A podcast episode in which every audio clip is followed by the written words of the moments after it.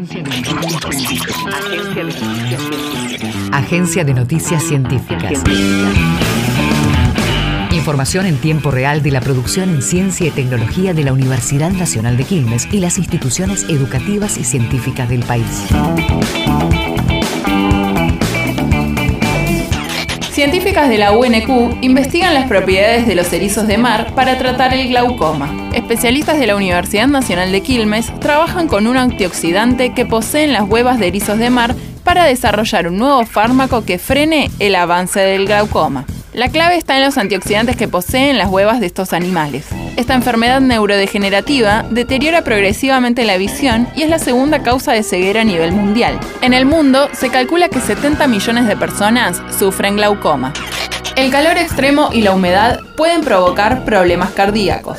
Las temperaturas de hasta 34 grados en climas húmedos pueden provocar un aumento constante de la frecuencia cardíaca. Para las personas mayores o con problemas cardíacos, la exposición al calor es muy perjudicial. Un aumento de la temperatura de solo un grado se asocia con un aumento del 2% en el riesgo de muerte relacionado con enfermedades cardiovasculares.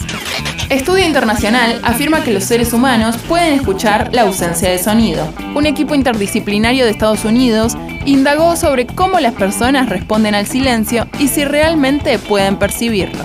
La mente considera los silencios como entradas válidas para el procesamiento auditivo y los trata de manera similar a los sonidos. Sin embargo, el ser humano puede experimentarlo de diferentes maneras.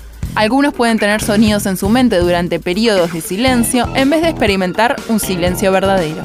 Cánceres ginecológicos. Un equipo científico estudia un biofármaco que podría eliminar células tumorales. Científicos de la Fundación Instituto Leloir trabajan con un tipo de virus modificado genéticamente que ataca y elimina las células tumorales de pacientes con cánceres avanzados de ovario, útero y cuello de útero.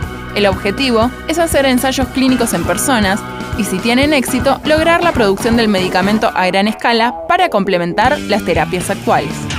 Científicas construyen humedales artificiales para tratar desechos cloacales. Un equipo científico del Centro de Investigaciones y Transferencias del Noroeste de la provincia de Buenos Aires construye humedales artificiales para tratar el material de las aguas residuales en la localidad de Morse, partido de Junín.